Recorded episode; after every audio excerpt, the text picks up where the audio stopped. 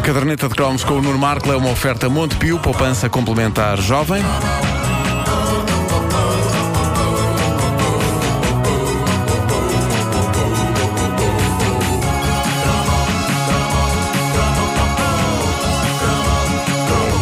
Há bibelôs que acredito piamente que toda a gente tinha em casa nas décadas de 70 e 80. Não só bibelôs, há objetos que eu não sei como é que foram parar às casas dos portugueses, mas que acabaram por uh, ir lá dar. Eu tenho ideia que nos anos 70, por exemplo, muita gente tinha em casa trolls. Lembram-se dos trolls? Sim, aqueles, sim, os trolls. bonecos pequeninos e nus com uma cabeleira colorida enorme. Eu sei que tinham desses em casa e que me habituei a vê-lo desde que nasci.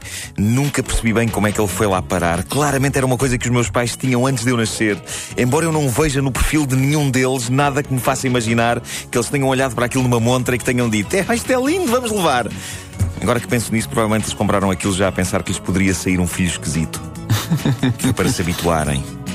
E depois havia as matrioscas. Eu nunca vi tantas matrioscas em casa das pessoas como nos anos 70 e 80. Houve claramente uma matriosca mania. Estou a falar daquelas famosas bonecas russas que se abrem para descobrir lá dentro outra sim, boneca sim. mais pequena. Sabes que, se abre já... para tirar outra mais pequena, que se abre para tirar outra mais pequena.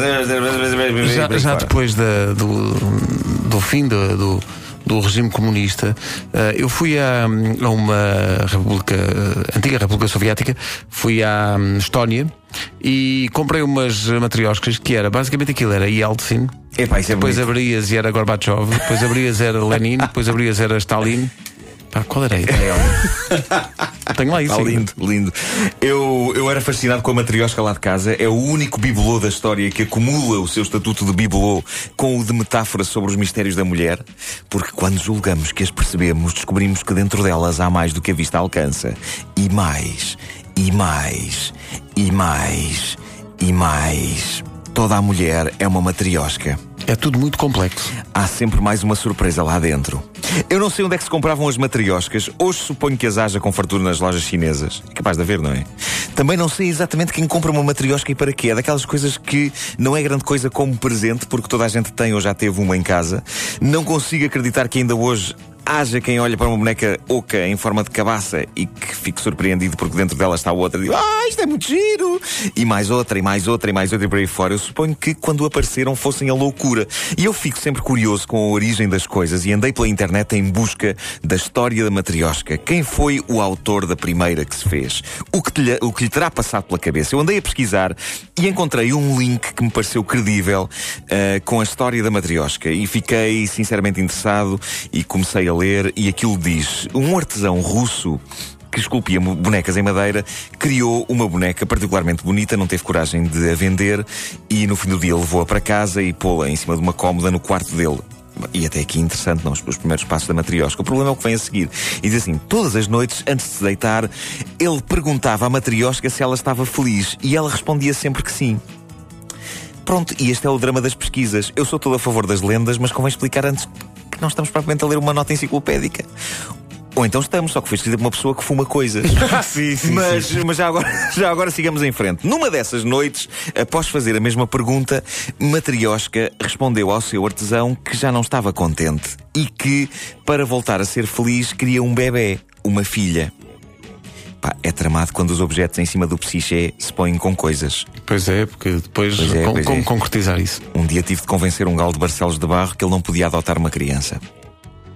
Segue a história. No dia seguinte, mal acordou, o artesão foi esculpir uma filha para a matriosca. Cerrou a matriosca ao meio e colocou lá dentro a triosca como decidiu chamar a nova boneca.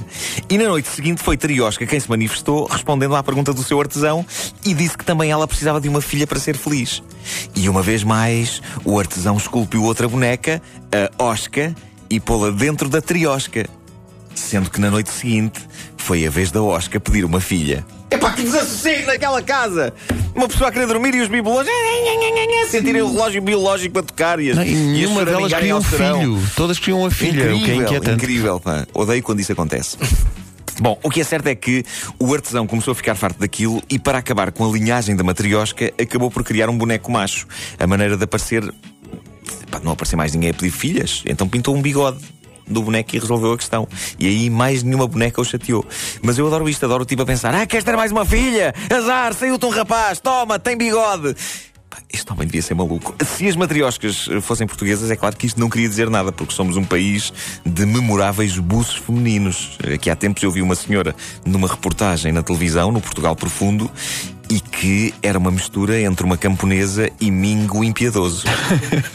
Por isso eu acho que o artesão iria deitar-se e ia ouvir uma voz de repente na noite a dizer: Quero uma filha! E rapa-me o buço, faz favor. que isto de não ter braços é uma maçada, não se consegue fazer nada.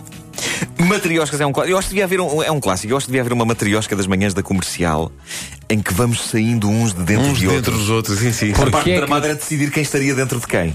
A mais pequena de todas, não é? Claro, claro, eu seria o último, não Claro, é? eras o último. Eras o último. Mas de quem é que saías, Vasco? Serias todos nós, porque ele, ele é um produto de todos nós, não é? É verdade, está na altura de revelar que o Vasco não existe enquanto pessoa. Foi, Não, foi, não, foi construído não, não. por nós. Foi num laboratório que nós temos ali Não, nos o, Va- fundos. o Vasco era um boneco de madeira. Era, era. Ganhou vida. Nós Foi, somos foi. os espetos dele. Sim, sim. É isso aí. Ainda hoje ele não gosta de documentários com baleias, detesta, tem muito medo. Pois, pois, pois. Deixa de estar pequenino, deixa de estar. Não, o Vasco era de PVC. O Vasco, o Vasco continua a ser o grande best-seller das figuras de PVC da sim, caderneta sim, de sim, sim, E sim, vocês sim. são todos meus jupetos. Pois é, pois é. Já me isso. chamaram coisas piores também. Sim, também, Agora penso também. nisso. Sim. A caderneta de cromos é uma oferta Montepio, poupança complementar jovem.